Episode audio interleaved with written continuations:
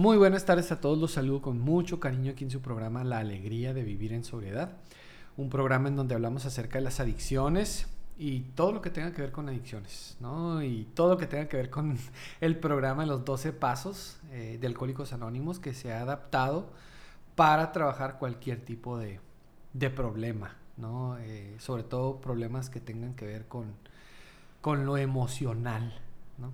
Hoy, hoy nos acompaña Alma. Eh, ella viene, ella es miembro de un, de un grupo, ella pertenece al, famoso, este, al, grupo de CODA.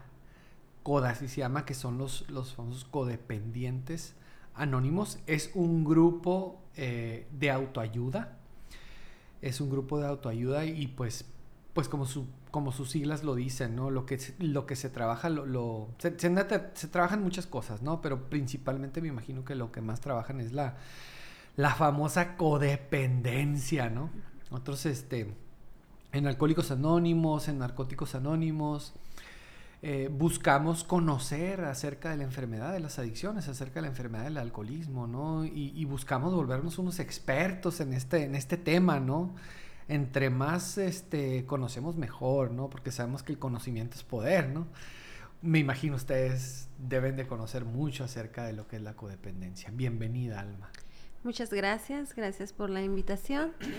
Y bueno, en, este caminar, ¿no? De este recorrido en los grupos de 12 pasos, eh, no tenía idea yo, como dices ahorita, ¿no? Y comentas el el conocimiento es poder y, desconocía yo de qué se trataba la codependencia, no tenía una idea, no, no sabía. En grupos de Al-Anon había trabajado un poquito lo que es el desprendimiento emocional y el, el porque pertenezco a un hogar, eh, en mi niñez pertenecía a un hogar con alcoholismo, entonces eh, fui afectada eh, de diferentes maneras. Uno de ellos fue una adicción a la comida, otro pues como familiar de alcohólico pues también nos enfermamos, pero esta, este lado de la luna que, que no conocemos, vemos, vemos el conejito blanco y esta parte, pero la parte de atrás, la parte oscura, me me tenía que tocar, ¿no? y me tocó conocerla en carne propia. Em, eh, y pues a darle, ¿no? Eh, después de un largo matrimonio, bueno, largo, 12 años, largo porque se me hizo eterno, ¿no? Porque una relación donde no había como tal la relación, ¿no? O sea, una dispareja no era una pareja, no era una pareja. Pero con todo lo que tenía de herramientas de los 12 pasos, traté de llevarla, de, de, que flotara, ¿no? De que... Pero muy sutilmente eh, nació en mí o, o, ya seguía este anhelo de salvar al hombre, ¿no? Como mi padre fue el alcohólico, entonces yo llevo ese mismo sentimiento de salvarlo a otra, a la relación de pareja y, se, y empieza a nacer eso, ¿no? A, fortalecerse esa, esa enfermedad y no me doy cuenta. Yo pienso que es por el bien de la familia que quiero que él cambie y empieza a alimentarse mi adicción al control y al querer cambiar a otra persona. Y, como yo estaba cambiando y como yo ya conocía y como yo ya tenía otro estilo de vida, ahora fuerzas quería que la otra persona también cambiara, ¿no? Y al, fin, al final terminé cambiándolo. Eh, no, mm, me cansé, 12 eh, años en esa relación, me canso y, salgo de esa relación. Eh, tenía muchas expectativas de encontrar una relación de pareja diferente, ¿no? Entonces aposté al lado contrario, a, todo lo que no tenía esta pareja, a otra, ¿no? Entonces, error, error, error. ¿Por qué me encuentro, em, ahora lo puedo ver, ¿no? Eh, quería encontrar en una relación lo que tenía que después descubrir por mí misma, pues eh, todavía con las fantasías del príncipe azul, eh, muy, muy cerrada en, en cuanto a, las personas, una visión muy corta de, de las personalidades. Entonces entro en una relación que me llevó al fondo de sufrimiento, que después me llevó a Coda, ¿no? Fueron cuatro años que viví una relación tormentosa. Eh, sí, eh, creí que me había enamorado y sí estaba totalmente enamorada, pero no era la persona idónea. Igual que la otra, o sea, en todo el extremo, pero eh, no, no, no estaba emocionalmente disponible, pues. No estaba ni él ni yo.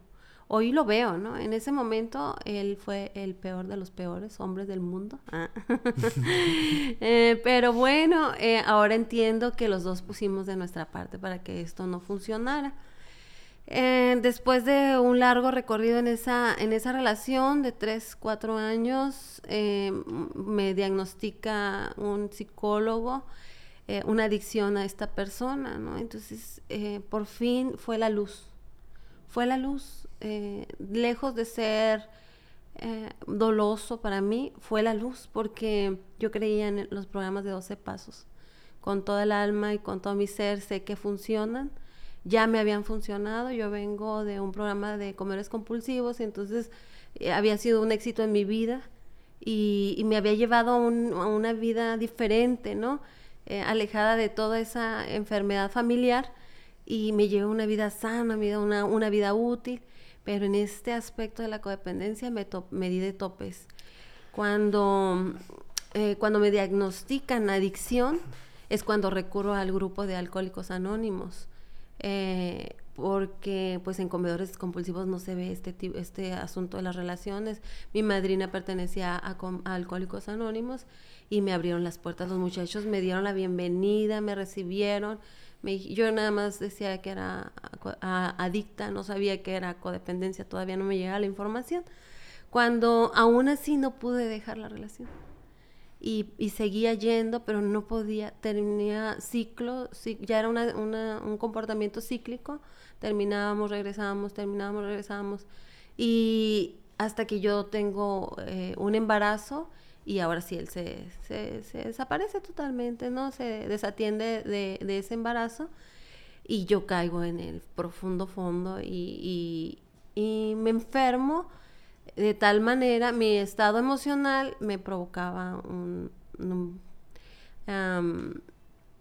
eh, no, es un aborto, es como preaborto, ¿no? Entonces, eh, un embarazo muy delicado que llevé a cabo, pero era terrible estar eh, sintiéndome en la depresión embarazada. O sea, es horrible. O sea, yo a mi hijo, yo, yo desde que supe que estaba embarazada lo amé, pero mi cuerpo no lo estaba soportando. Entonces la ginecóloga me manda con la psicóloga y empieza mi trabajo de recuperación.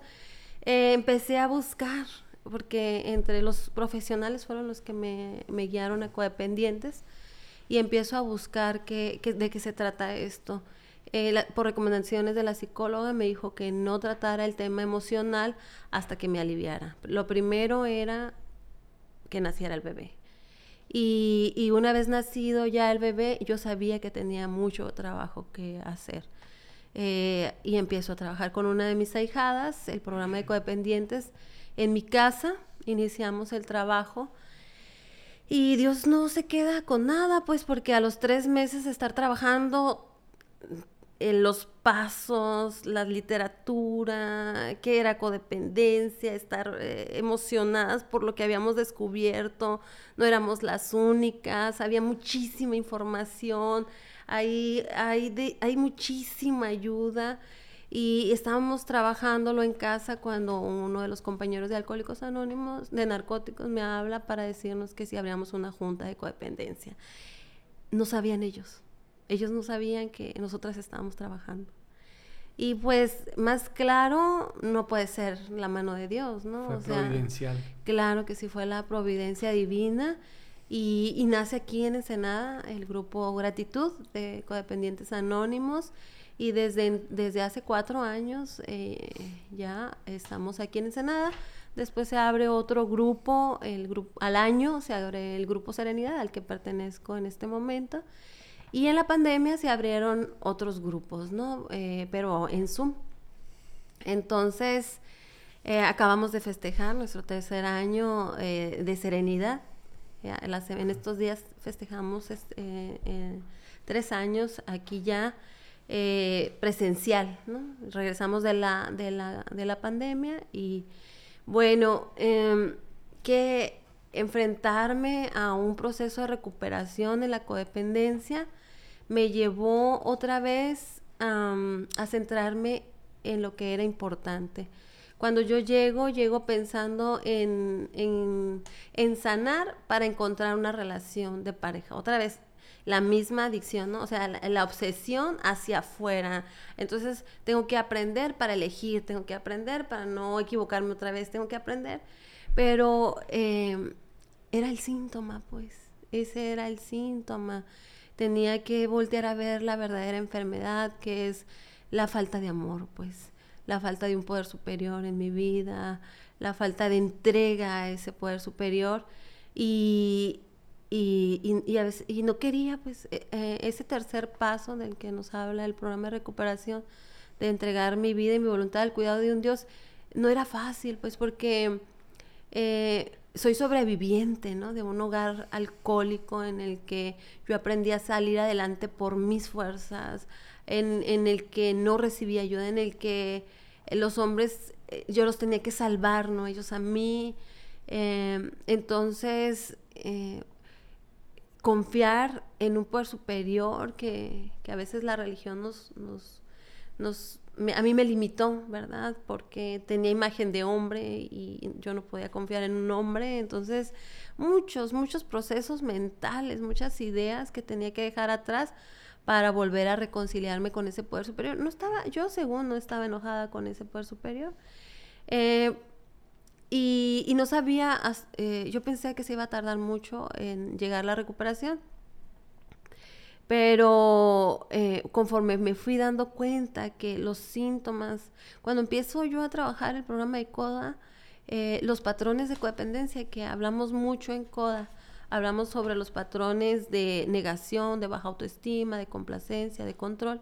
Esos patrones fueron cediendo, fueron, fueron, de momento empecé a tener cambios de actitud, cambios de comportamiento, y yo decía, ay, qué padre, qué padre no estar obsesionada por una pareja, qué padre no estar conmiserada por no tener a la pareja, qué padre eh, poder decir no a invitaciones o, a personas, porque cuando no hay filtro, cuando no hay un filtro, cuando no hay una salud mental, cuando hay no hay un sano juicio, aceptas cosas que, que, que, no lo harías en un sano juicio, pues.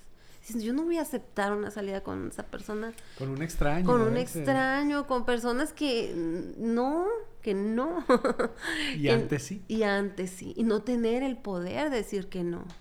Eh, por el miedo, por, una, por una palmadita, por la necesidad de aprobación, por la necesidad de que te manden un WhatsApp, por la necesidad de, no estar sola. Pero bendita, bueno, la pandemia en mi, en mi caso me dejó eh, un, dos años estando en mi casa con mi hijo sin salir a ningún lado. Y fue un tiempo eh, acompañada de mi poder superior porque al mismo tiempo llegó un curso de meditación y un curso de milagros junto con los pasos. Era obvio que tenía que salir de, esa, de esa locura. ¿El libro del curso de, curso de milagros? Sí. ¿El libro azul? El libro azul. ¿Lo leíste? Sí. Tengo dos años trabajando también en esa área. Eh, fue un parteaguas junto con los pasos porque me me trabajo el cuarto paso, llego con mi madrina y le digo, yo ya no tengo nada que ver con esa persona, ya lo dejé atrás, ya lo superé y ya, ya otra vez lo, lo puedo ver chiquito y orejón y me dijo, ah, pues vamos a trabajar el perdón. Y yo le dije, te, te estás pasando, es hasta el octavo paso. Ah. no me tengo que adelantar. Ah. Ya toda una experta, ¿no? Sí, sí, yo le, queriéndole decir a la madrina, ¿verdad? Entonces la madrina le obedecí y me dijo, vamos a, a trabajar el curso de milagros para que aprendas a perdonar. Y yo, por Dios, eh, eh, sí llegó, llegó eso, llegó la, la libertad de, de lo que me tenía atrapada, eh, al final lo dicen los alcohólicos, es el resentimiento, ¿no? El, eh, el peor de los enemigos, el, el, resentirme con los demás, resentirme conmigo, resentirme con la vida, resentirme con Dios. Es muy sutil, es muy sutil esa perversa enfermedad del alma. No hay cabida para el amor cuando estás en el resentimiento y, y la mente busca hacia afuera, sanar, busca hacia afuera a través de muchas ayudas, busca uno la, la respuesta, ¿no?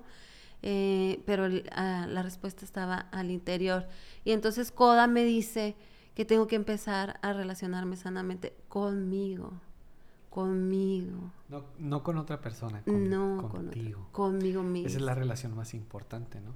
Sin eso no hay nada, no me puedo relacionar bien con Dios, no me puedo relacionar bien con mis hijos, no me voy a relacionar bien con mi pareja. Pero entonces, para eso está CODA, para hacer una maestría en las relaciones, cómo me debo de relacionar con los demás, cómo me debo relacionar conmigo misma. Necesitaba pasar un proceso de estar sola, de, de dejar a un lado. Estuvo muy bueno ese, ese tiempo. Eh, renuncias, renuncias a, al deseo, ese deseo de, que ten, eh, de tener a alguien a tu lado, de de que se me va a pasar el tren y puras de esas, ¿no? Y, el barco, sí, el, barco, ya, ya pasaron. y, te quedas ahí, eh, renuncias, dices, vale la pena, vale la pena por la recuperación, lo vale. Al final es una abstinencia que todos, bueno, los que tenemos el problema de, de las adicciones, necesitamos pasar. Eh, no quería, no quería. Yo dije, no, estoy muy joven. y no, eh, pero si era necesario pasar por ahí, estaba bien. sí, está, ya había cumplido el requisito, ¿no? De tocar el fondo de sufrimiento y hacer lo que sea necesario para recuperarme. Me imagino, estaba sufriendo mucho. Eh, Alma, no sé si sepas, pero de hecho la palabra adicto es la palabra... Eh, esta palabra significa esclavitud a, otra persona, ¿no? O sea, es la palabra más ad hoc a codependencia. o sea, adicto es más ad hoc, eh, es más correcto eh, relacionar la palabra adicto con, con, codependencia. No, sé, no sé si sepas la historia de dónde proviene la palabra adicto. Mm. Eh, viene, es la historia de una persona que se llamaba Adictus que existió más o menos en los tiempos del Imperio Romano, en, los, 300 eh, más o menos, después de Cristo. Y esta es una persona que le debía mucho a un prestamista. Le debía tanto dinero, la persona ya este, había perdido el dinero, se lo había gastado, no le habían salido bien los negocios. Le debía tanto dinero que al final dijo, ¿sabes qué? O sea, a mí no me alcanza toda la vida, ni trabajando toda la vida para, para poderte para poderte pagar, le dijo el prestamista, así es que te pago con mi vida, me entrego a ti como esclavo para poderte pagar con mi vida, ¿no? El resto de los años que me quedan, ¿no? O sea, y por eso a ese tipo de personas se les empezó a llamar adicto, ¿no? Pero es una esclavitud a otra persona, ¿no? Ya después se le queda, pues, empieza a adoptar esta palabra para utilizar, para referirnos a las personas que son adictas a una sustancia, ¿no? aunque pues la adicción abarca muchas cosas, ¿no? Eh, Alma, este, ahorita, ahorita decías que este, eras adicta a, lo que son las personas. ¿Es a las personas o en particular tú te consideras adicta de repente a una sola persona? Hay una progresión eh, en la enfermedad empiezas de dependiente, luego codependiente y luego ya te vas a la adicción. En mi caso... O sea, antes de la adicción está la codependencia. Sí, sí, sí. Es, se caracteriza por eh, la obsesión la, eh, eh, em, emocional de, ah, de, la otra persona. Es en estos casos de que si no estás me muero, no puedo respirar, eh, el, sol no brilla más, nada tiene sentido, las personas te estorban, estás en un estado de zombie porque manejas y no sabes a dónde vas, eh, no puedes comer o comes en exceso o, no quieres que des, no quieres, es crees en una profunda depresión y una profunda necesidad de, de un, una señal de interés de la otra persona. Es muy, muy caótico. Sí, porque la codependencia se puede dar en, en familiares, me, me, preocupo demasiado por el familiar eh, enfermo, eh, puede ser un enfermo físicamente o un enfermo adicto, eh, y, y, se desarrolla de tipo de codependencia a los padres a los hijos, los hijos a los papás, etcétera. Pero hay en algunos casos que llegamos al exceso, pues al exceso de ya no, ya pierdes tu identidad pierdes eh, tus gustos, tus valores, tus preferencias, no eres tú, pierdes tu identidad. O sea, pierdes tu libertad, ¿no? O sea, tu identidad, tu libertad, tu tranquilidad, tu felicidad. Empiezas a depender de las señales. Sí, recibes una señal y y sientes que el aire entra así otra vez. Oye, ¿y te pasaba con una persona y luego te volvía a pasar con otra y luego con otra? O sea, porque me dices, primero fuiste con tu primera pareja y luego con la segunda y luego con la tercera. Ajá, no, no, no. En, en, fue gradual y espero que haya parado con mi con la única que me diagnosticaron adicción. La que te llevó al extremo, ah, ¿no? que la con la que tocaste fondo. Sí, con la que tocaste y de ahí yo espero que Dios. ¿Y el psicólogo te dijo eso? O sea, eres adicto a esta persona. Ajá.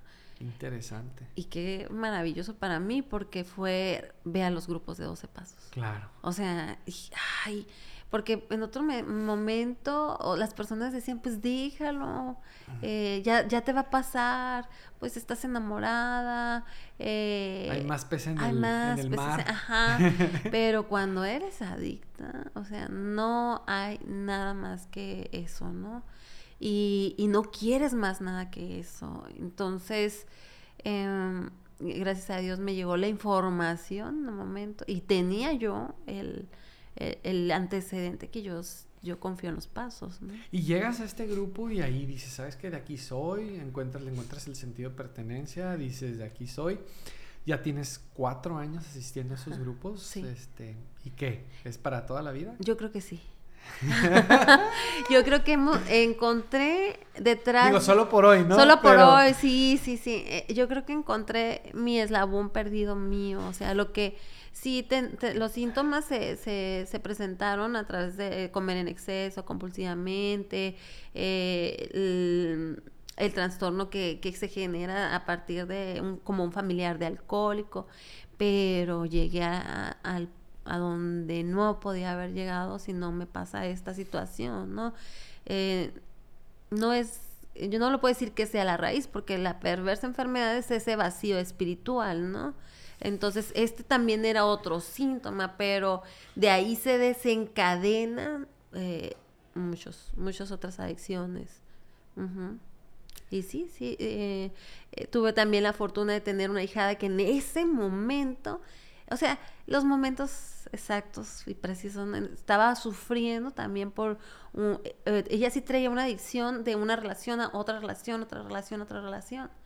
Entonces, eh, sí se queda, eh, después de esa relación que yo fui adicta, sí me quedé como con una hambre de hombre. Y hay un libro que se llama Hambre de hombre, lo recomiendo demasiado, mucho, mucho. Trae muchísimos ejercicios para trabajar con, con la niña interior. Y, y, claro que me quedé con esa así como que, ah, ¿quién va a llenar esto? Pues, ¿cómo? cómo ¿Quién va a satisfacer? ¿Cómo le va a...? Eh, y, si te quedas bien, bien eh, fuerte, entonces es cuando corres más peligro, ¿eh? porque empieza a ver quién es, con quién vas a sustituir y no nada es suficiente. Entonces el que sigue no se le parece y el que sigue no se le parece, no se le parece. Está peligroso. esa etapa es muy peligrosa y muy pocas personas la pueden pasar solo. ¿Pasa eso de que te enamoras a las dos semanas de haberlo conocido, al mes. Sí, a los tres meses de haberme separado de mi, de mi relación formal, que fue mi matrimonio, ya estaba yo enamorada. A los tres meses él también ya estaba enamorado. Fue una codependencia, una simbiosis ahí bien, bien tremenda, justo para hacer eh, una bomba molotov. Fíjate, me llama mucho la atención ahorita lo que dices de que mi ahijada, mi ahijada, eh, este, y, te expresas así como si trabajando con tu ahijada trabajaste contigo misma también. Eh, está interesante esto, ¿no? Porque eh, yo, por, o sea, es lo que veo en los grupos, este, entre ellos mismos se dan de comer, ¿no? Ajá. Entre ellos mismos se alimentan. El puente de comprensión. Eh, Ayudándote ayudas. A pesar de estar en un grupo de 12 pasos de alcohólicos anónimos o de, comedores compulsivos o de Alanon, hasta que encuentras ese puente de comprensión. Es ahí donde Dios hace, nos utiliza para llegar al corazón pobres psicólogos, ahí con el perdón, ¿no? Eh, pobres profesionales, no, no, no, no, no, o sea, no tienen eh, las herramientas para llegar al corazón de otro codependiente, si no lo padecen. Yo soy psicólogo, ¿eh? Ah. Y, estoy de acuerdo contigo. Ah, ok. Estoy totalmente de acuerdo. De verdad, sí, ir con el psicólogo es bueno, es, este, ayuda bastante, ¿no? Pero pero no, o sea, no hay un método para mí más efectivo que la práctica de los 12 pasos. Y, ese puente de comprensión. Entonces, aún practicando en, en otra agrupación, eh, no te entienden, te dicen, ay, ya déjalo, ah, lo que comentamos hace rato, ¿no? O sea, tan fácil, tan feo que está, o, o, te vas a encontrar a alguien mejor, y, y todas esas buenas intenciones, pero no entienden, no entienden eh, los síntomas que llegué a presentar en la adicción eran los mismos, la, eh, ansiedad, taquicardia, tuve que ir al cardiólogo, eh, depresión, angustia, me tiraba al piso así con el profundo dolor. Aquí sientes que se te va a desgarrar algo por dentro, o sea, una locura porque no te ha llamado el individuo. Sí, no, o sea, no se genera esa empatía, ¿no? Porque, o sea, pues definitivamente esto es lo mismo pasa con las adicciones. El psicólogo pues no es adicto, nunca pasó por eso, ¿verdad? Aunque sí tiene las herramientas para poderte orientar, para poderte dar sugerencias, para poderte ayudar, para que tengas un insight y todo. Pero no hay como estar con las personas que han vivido el mismo infierno que estás viviendo tú. Sí, en mi caso sí me apoyé con el profesional, al, al igual que fueron muchas las ayudas, ¿eh? Fueron yo ocupé intervención de todo divina.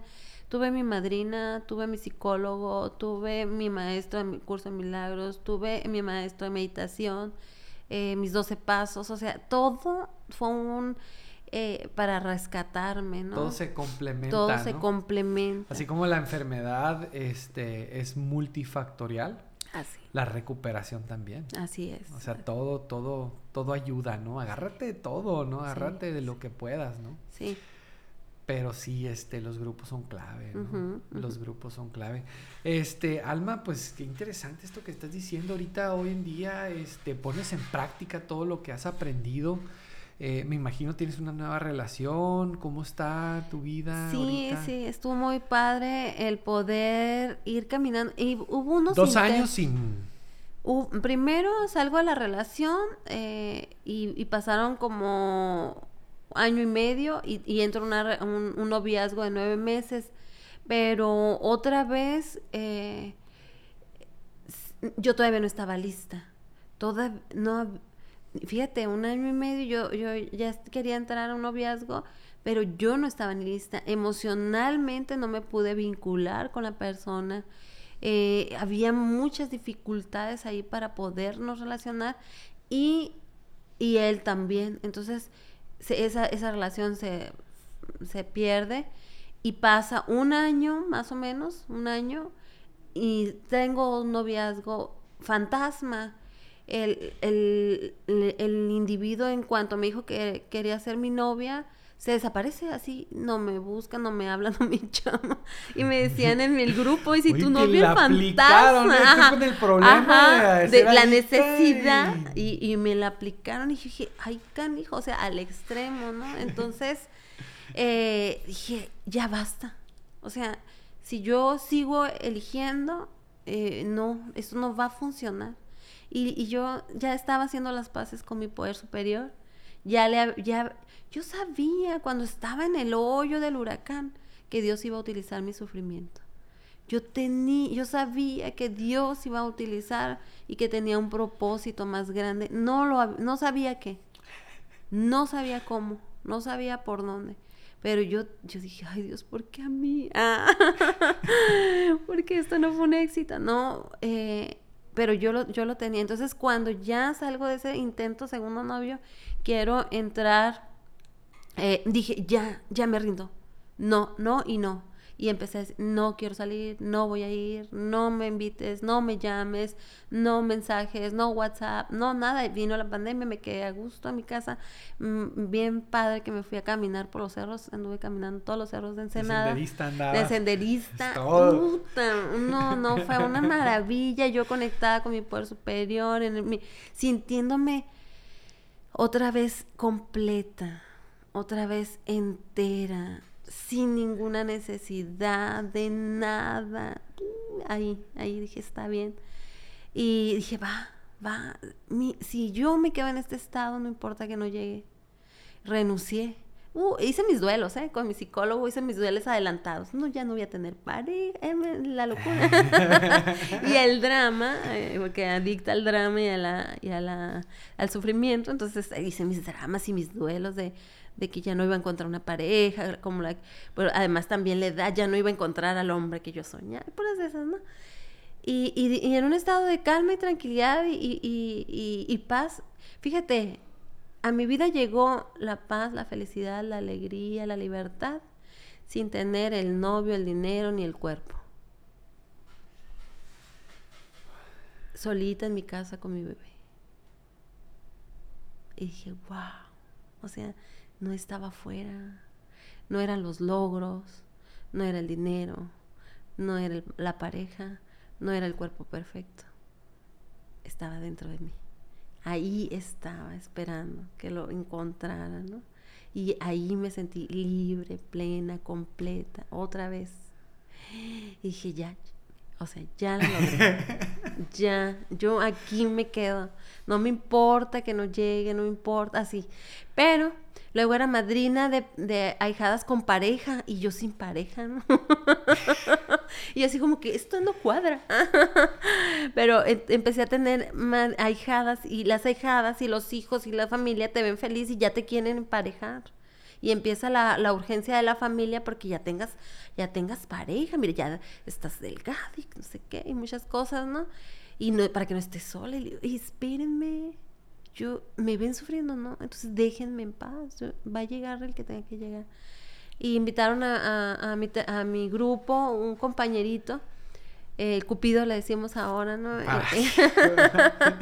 invitó, y, lo invitó a, una persona a compartir también el psicólogo y, empezó la amistad y empezó la relación, pero bien diferente, con todas las, las cartas sobre las mesas, conociendo y estableciendo límites. Yo tuve la culpa. Ah, tú tuviste la culpa. Creo que yo iba a ir y, yo fui el que le dije, ve tú por mí. Ah, mira. Ah, dos cupidos. Ah. Increíble. Sí, pues esa así vez empezó. yo tuve que yo le cambié el lugar. Sí, es, es bien diferente cuando ya te conoces, cuando sabes lo que quieres, cuando sabes que no vas a, a tolerar y que sí vas a aceptar. Cuando tú ya tienes bien claro eso, ya puedes ir al primer café y decir, esto, esto, esto, estoy, esto, estoy, yo quiero.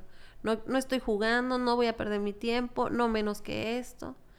Y, ya no te da miedo que la, la, otra mm, que las otras personas se vayan ¿eh? a veces no llegaban ni al café cuando ya decían no hombre esta esta, esta pide mucho o esta pide lo que no yo nada más me quiero divertir o yo nada más no entonces cuando cuando tienes bien claro cuando ya no quieres volver atrás, pues. Cuando ya me di cuenta que me equivoqué, que realmente yo no supe hacer las cosas bien. Y, rápidamente le hablo a mi psicólogo y le hablo a mi madrina. A ver, conocí a una persona. Es así, así, así. Porque mi, mi, puede ser que mi filtro no funcione. O sea, yo, yo todavía tuve que tomar en cuenta mis autoridades aquí en la tierra, ¿no? Eh, espirituales y psicológicas. a ver, mide y pesa. De pronto a veces asusta a las parejas que les digas si estás bien y si no también. Sí, sí se asustan, así como que de pronto te quieren ver así como un poquito de miedo si me voy, ¿no? Si me voy vas a sufrir. No, le digo, no. En, tenemos una caja de herramientas de las 12 tradiciones en codependientes y en la séptima tradición nos dice que tenemos que estar en la relación eh, yo dispuesta, él dispuesta y en el cualquier momento yo me pueda retirar. Sentir que puedo ser libre dentro de la relación. Se podría decir que es entender que la otra persona no te pertenece. No, me pertenece, no es mía. No nació de mi, no de mi costilla, no, no nació de ninguna parte de mí. Es, eh, si él está, está padre, eh, disfrutar lo que yo tengo con él. Y si él no está, me quedo con lo mío, pues. Ay, es que sabes qué, Alma. Fíjate que no sé si esté bien yo o no, pero eh, a veces, este, ¿verdad? A, veces pasa el efecto contrario, ¿no? Creo que como que esas veces que te obsesionas porque la persona no se vaya, que no se vaya, que no se vaya, y la persona no se iba a ir, pero como tú te obsesionaste tanto, terminas haciendo que se vaya la así persona, es, ¿no? Así es. No sé, no sé. Sí, sí, sí, es repeles, pues repeles. Ok, ahora, mm, también es, es muy... Una persona sana no se va a quedar con un codependiente. Si estás con un codependiente, tengo una noticia para ti. Tienes una enfermedad también de codependencia. O sea, si estamos dos codependientes, es, eh, se necesita, porque si no, no, no funciona el baile, pues. Se necesitan dos para bailar. Entonces, ok, eh, también él tiene lo suyo. Si yo soy codependiente, él también trae su historia, ¿no? Él, y hay un, en la, en la, en la autonomía de nuestra relación, de, eh, tenemos una autonomía. Está bien interesante trabajar eh, la guía que te ayude a tener una relación diferente. Porque nos, aparte somos humanos, ¿no? Y traemos nuestras debilidades y claro, no, no quiere decir que no me vayan a salir mis patrones codependientes. Uno de los peores, peores, peores episodios en mi vida fue haber sufrido celos. Es la emoción más terrible que haya podido vivir. La inseguridad, el miedo, la angustia, el andar vigilando, yo, lo he vivido. Digo, a lo mejor no al extremo. Y sé lo que, lo que, lo que Uy, no te imaginas. O sea, no dormir y andarlo investigando, llamando, si está en línea, si está en mesa, si está en WhatsApp, porque no me contestas, porque no sé esto, ya la viste, ya pensaste. O sea, una locura. O sea, yo sí viví el... Empiezas hasta a alucinar, ¿no? Sientes que, o sea, ves las cosas y empiezas a tener hasta yo llegué al grado de estar con él y pensando, está pensando en alguien más. O sea, está aquí conmigo y yo estoy pensando, él está pensando en alguien más. O sea, ya, ya no había paz, ni con él ni sin él. O sea, ya, ya. ¿Es parte de la codependencia, la celotipia? Es, un, es una característica muy común. En la, el, estamos hablando en la relación de pareja, ¿no? En la específica de la relación de pareja. No sé cómo se ve en, en los padres e hijos o eso, pero en la pareja sí es muy común. Es el miedo, es la inseguridad, es, es tu falta, baja autoestima, es, eh, no es el otro, es, es las carencias que tienes tú. Entonces, bueno, pero va a haber personas que te la detonen o sea, no puedes confiar en personas que no son dignas de confianza. Y entonces, pues tienes que ver, ¿quién es una persona digna de confianza? Vamos a ver la congruencia. Piensa, habla y dice, ¿sí? Pero si tú quieres sacar confianza en una persona que no llega, que no habla, que no esto, que falla, pues no, pero nosotras como somos adictas o los que llegamos a tener una adicción, queremos que esa persona que no es congruente sea confiable. Pues no, va a detonar en mí mi inseguridad. Entonces, hay ciertos límites que tú te tienes que, ya, ya conociéndote, bueno, si yo padezco de esto, yo no voy a estar con una persona que no genere eso, que no llegue, que no hable, que no se comunique, que no platique, que no... O sea, no te recomiendan eh, empezar una relación con una persona que no sea congruente.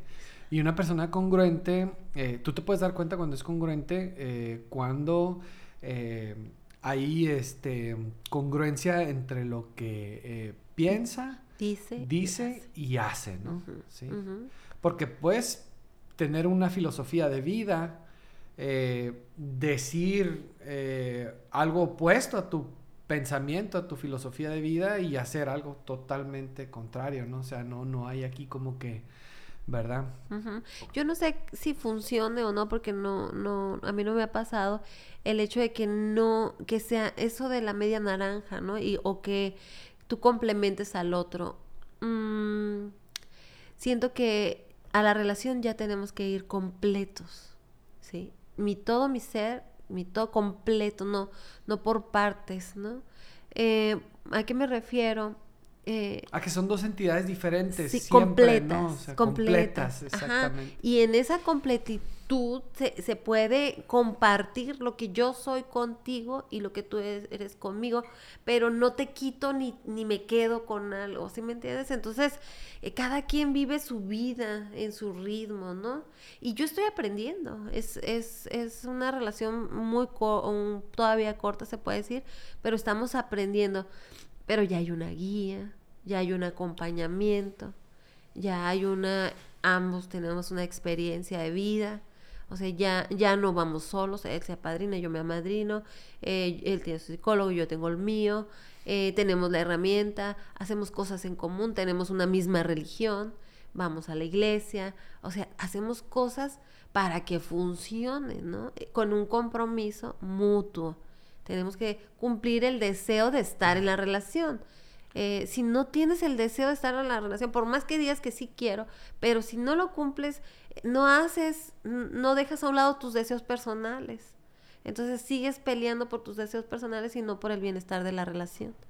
Está bien interesante. se vive en recuperación, se vive en sobriedad. De hecho, eso es lo que significa sobriedad, ¿no? O sea, congruencia entre lo que piensas, entre lo que dices y entre lo que entre lo que haces, ¿no? Este, eh, muy bien, Alma, una pregunta que yo no perdono, una pregunta que le hago a todos, este, hoy en día, eh, estás en programa, tienes cierto tiempo en, un grupo de autoayuda, este, que se llama Grupo Serenidad. Serenidad. Eh, de CODA. ¿Eres feliz? Sí. sí, sí, sí. Antes de la relación. No es la No relación. es la relación la que te está haciendo feliz. No, no, no.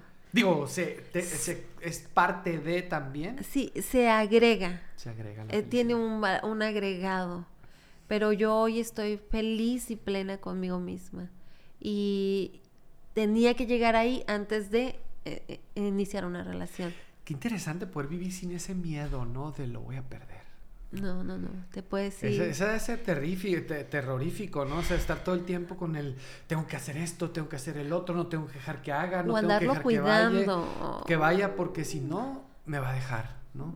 Eh, eh, ¿Se puede decir que esto comienza desde, desde, que, desde que estás pequeño, desde que eres niño, empiezas a tener miedo al abandono? Sí, hay una relación muy directa con las heridas de la infancia y el comportamiento codependiente. Es una relación muy directa. Y de hecho, para eso está el libro de Hambre de Hombre, que está muy padre. Eh, porque te lleva mucho a la niñez, te lleva mucho a esa niña o a ese niño que sufrió de la herida del abandono, del rechazo, de la humillación, de la injusticia. Entonces, mm, te lleva a ver qué hay ahí, porque este adulto se está comportando como ese niño. ¿sí? Tiene una relación directa. Qué interesante, ¿no? O sea, ir a las causas de, o sea, de dónde nace esta problemática, de dónde nace mi adicción, en qué momento se genera, o sea, en qué momento empiezo yo a tener el problema, cómo se va intensificando. Ahorita decías que es progresivo, o sea, que cada vez fue peor y peor y peor. Pero algo bien importante, Alma, es el hecho de que eres muy afortunada. Quizás el psicólogo fue el que siembra la semilla, pero eres muy afortunada de haberte dado cuenta de esta problemática y somos todos muy afortunados también, independientemente de la situación por la que estés pasando, la problemática por la que estés pasando, somos todos muy afortunados de que existan métodos Eh, ahorita hablábamos de varios, pero sobre todo yo quiero mencionar de que exista este método, este método milagroso, que es el bendito programa de los 12 pasos. Sí, sí, definitivamente eh, es mi base. De ahí las ayudas que tú quieras, pero los 12 pasos eh, me han llevado, eh, ya, ya están como incrustados dentro de mí, ya siento como que ya los vivo, ya, ya los aplico, me han dado un estilo de vida diferente, me han sacado de... de, mi vida estaba destinada a adicciones y y, no sé, crisis, eh, está todo a mi alrededor, todo a mi entorno, o sea, no había por qué yo no vivir en, en, la oscuridad, por decirlo así, ¿no? Y, fui llevada a un grupo de 12 pasos a muy temprana edad y mi poder superior se apiadó de mí y me sacó así, ¡fum! me sacó de ahí, me llevó a, a, vivir esta experiencia de los pasos y ha sido un parteaguas. Eh, he visto cómo ha beneficiado a mi familia. O sea, me llega a mí, pero he visto cómo a, a lo mejor todavía no llegan. Una, una de mis hijas ha, como querido coquetearle al programa, pero y ya lo vive, no lo sabe, pero ya lo vive, ¿no? Ya sabe que hay que pedir ayuda, ya sabe que hay un poder superior, ya sabe que hay que limpiar de escombros, ya sabe que hay un psicólogo, o sea, no, no sabe lo que implica cada paso, pero ya lo vive. Tener una madre tranquila, tener una madre sobria, tener una madre eh, con esperanza. Eso es, o sea, eso no tiene precio. No tiene precio. Eso es algo muy grande. Eh, qué importante es también descubrir esta parte, ¿no? O sea, por ejemplo, muchas veces se llega a los grupos sin saber cuál es el problema, o sea, conociendo simplemente la puntita del iceberg, ¿no? O sea, conociendo simplemente las, el síntoma, ¿no? Sin descubrir eh, las raíces, ¿no? Lo que hay en la profundidad de ese iceberg, ¿no? Alguna vez yo, tú tuviste una visita en nuestro grupo y yo te, te decía, ocupamos eh, ayuda eh, como la que ustedes dan en casas de, de uno de que rehabiliten, que, que, los mantengan. A muchas personas, niños, ahorita muchos adolescentes se suicidan por, por tener esta adicción. Ya no, no, ya no eran las drogas, ya no eran son las relaciones o las mismas relaciones te llevan a la adicción y al consumo.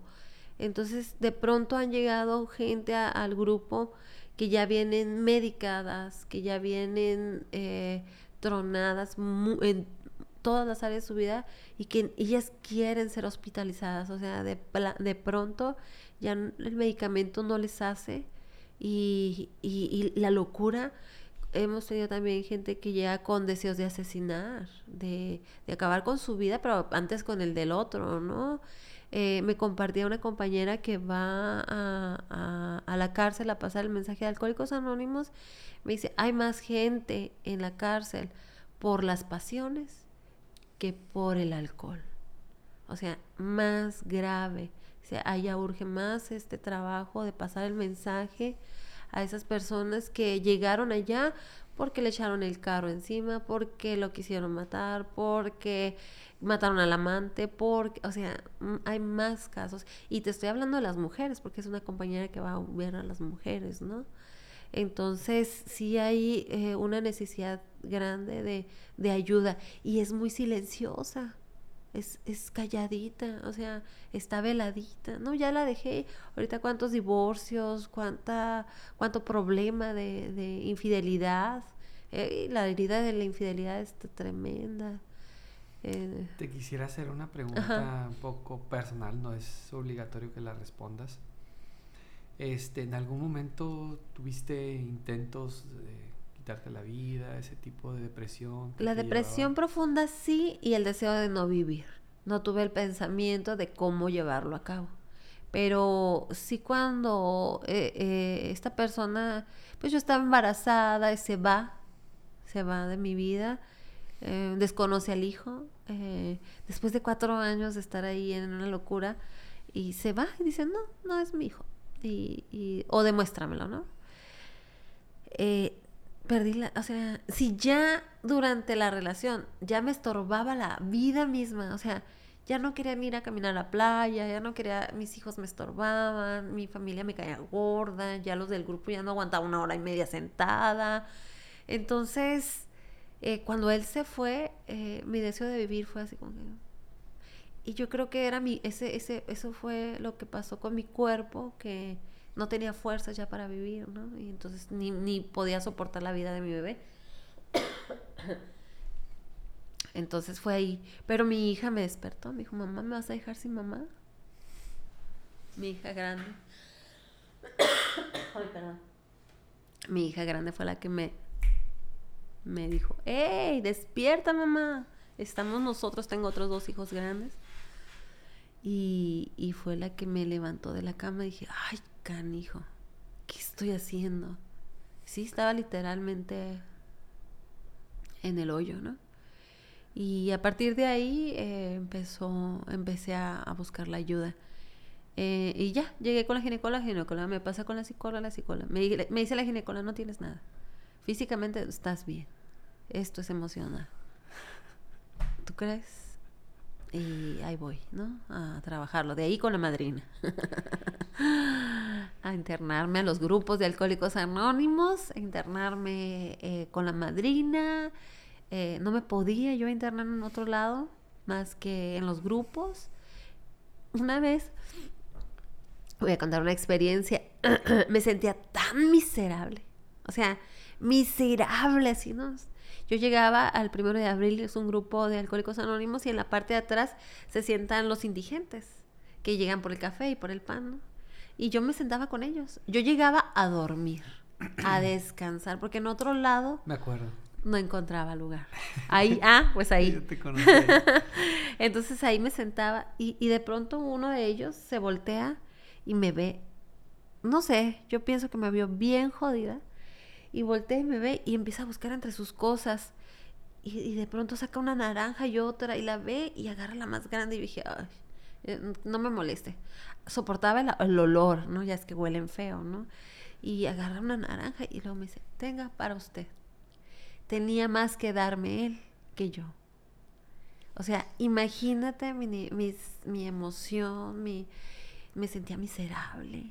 Eh, eh, no paré de llorar porque, o sea, no podía, o sea, entender cómo había llegado yo tan, tan bajo, ¿no? Este indigente me vio más necesitada, ¿no? Y dijo, yo te puedo ayudar. dije, oh, por Dios, hasta dónde perdí perdí mi dignidad, perdí mi luz, perdí mi, mi autoestima, perdí la alegría de vivir, perdí eh, mi esencia, mi, todo se pierde, pues estás en el hoyo cuando llegas a tocar fondo. Voy a decir una serie de, de síntomas que yo me imagino que por los que puede pasar una persona que es adicta a las personas o alguna persona, o sea, más que un codependiente, pues, ¿no? Eh, pero tú me vas a ayudar, ¿no? Sientes que no puedes vivir sin él. Sientes que no puedes vivir sin él. Así es. Sientes que la vida no tiene sentido si no estás con esa persona. Sientes que no te alcanza el aire. Constantemente lo único que necesitas es una señal de que está interesada. Un mensaje, un WhatsApp, una llamada. Ajá. Sufres cuando está, sufres cuando no está. ¿Qué más podemos decir de una persona?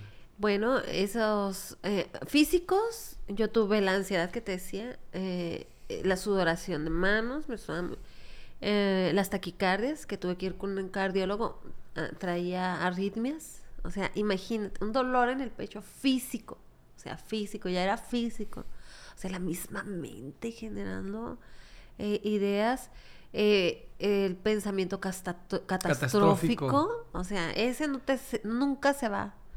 Ni porque está, cuando me va a dejar, ni cuando se fue, cuando va a regresar. O sea, nunca. Te imaginas lo peor, Lo peor. Obsesivo, compulsivo, así, o sea, una, una tormenta en el pensamiento.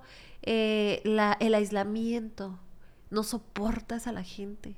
O sea, no la soportas, no quieres, no quieres estar, no quieres pertenecer, no quieres asistir, no quieres nada. O sea, sientes que no, no quieres que nadie te toque, entre otros, ¿no? Tu vida, tus emociones dependen totalmente de esa persona. Depende. Ajá, así. Si él está tranquilo, si él está contento, si él está contigo, pues tú estás tranquila. Pero si no está contigo, si también te afecta, ¿no? Sí. Es increíble, se siente así como si, bueno, ustedes que, bueno, que cuando hay consumo, ¿no? Que sientes el, el, el shot Ajá. y te sientes así calientito y así te sube, ah, pues haz de cuenta. Se te olvida, está un segundo antes estás, en el drama y, y cambias a, estar feliz. O sea, es increíble. sí, depende totalmente tus emociones del estado de ánimo de la otra persona o de la presencia de la otra persona. Un, día lo vimos en carne propia. ¿no? Estábamos, estábamos en una. Llegó una amiga llorando así el drama total en un restaurante, ¿no? Y, nosotros, ¿qué te pasa? No, me peleé, no llegó, no vino y bla, bla, bla, bla. Y nos levantamos, yo me levanté por agua y regresé. Cuando regresé, el señor ya estaba aquí. Ella feliz. Feliz. Y yo dije, la, le traía el porque se sentía mal, ¿no? Entonces, es un, es un cambio. O sea, te inyectan, pues. Solamente para invitar a aquellas personas que ahorita en este momento se encuentran sufriendo a consecuencia de de alguna persona o de varias. Eh, existe estos grupos, CODA, que son codependientes anónimos, que practican el programa Los 12 Pasos. Es un lugar donde pues te van a entender perfectamente y decirles esta parte, ¿no? Así como pues yo pongo el ejemplo del alcoholismo, de las adicciones, porque pues ese es mi mundo, a, este, a eso me dedico. Eh, cuando una persona empieza a practicar el programa, ya tiene tiempo en el programa, en los grupos, llega un momento en el que Dios te regala un don, te regala, es, es, es uno de los regalos más grandes que podemos recibir eh, los alcohólicos, los adictos, desaparece la obsesión. De repente dejas de sufrir, dejas de pensar de que quiero volver a beber, de que quiero volver a tomar, dejas de luchar con, con la obsesión. No es de la noche a la mañana, pero de repente pasa. Ahorita escuchando a Alma me doy cuenta que también en el programa de Coda, de repente pasa eso, ¿no? Dejas de sufrir, dejas de obsesionarte por aquella persona y comienzas a ser feliz. Sí, libre. Libre sobre libre sobre, sí, libre. Eh, esa, esa, dice el segundo paso, ¿no? Que nuestro problema irradicaba en la falta de poder y, y que equivocadamente buscamos el poder fuera de nosotros. Cuando encuentres ese poder dentro de ti, y Dios yo lo llamo, o el amor eh, que, que, está dentro de ti, que nada más tenías que callar tu mente, entrar en el silencio. La práctica de la meditación ha sido una herramienta maravillosa en mi vida, ha sido un parteaguas el, el practicar el silencio y encontrar ahí dentro ese, ese poder superior. Sana, sana esas heridas, sana todo dolor, sana todo pasado, eh, empieza a haber perdón. Yo en esta relación de lo peor que pude haber sentido la, después de la culpa de, de tener un hijo sin papá, ¿no? De, de, que mi hijo crezca sin una figura paterna, eh, en la culpa de haberle elegido un padre que no se hizo responsable, me atosigaba veía a mi bebé crecer y lo veía tan como angelical, porque los bebés son así, y, y de pronto me atacaba la culpa, ¿no? Yo lloraba y no podía parar. Eh, porque mi hijo iba, iba, tenía esa, iba a tener esa carencia, ¿no? Cuando me di cuenta que cuando Dios tomó en su lugar en mi vida y dije, él no le va a hacer falta nada porque tiene un padre amado que lo cuida, lo bendice, lo...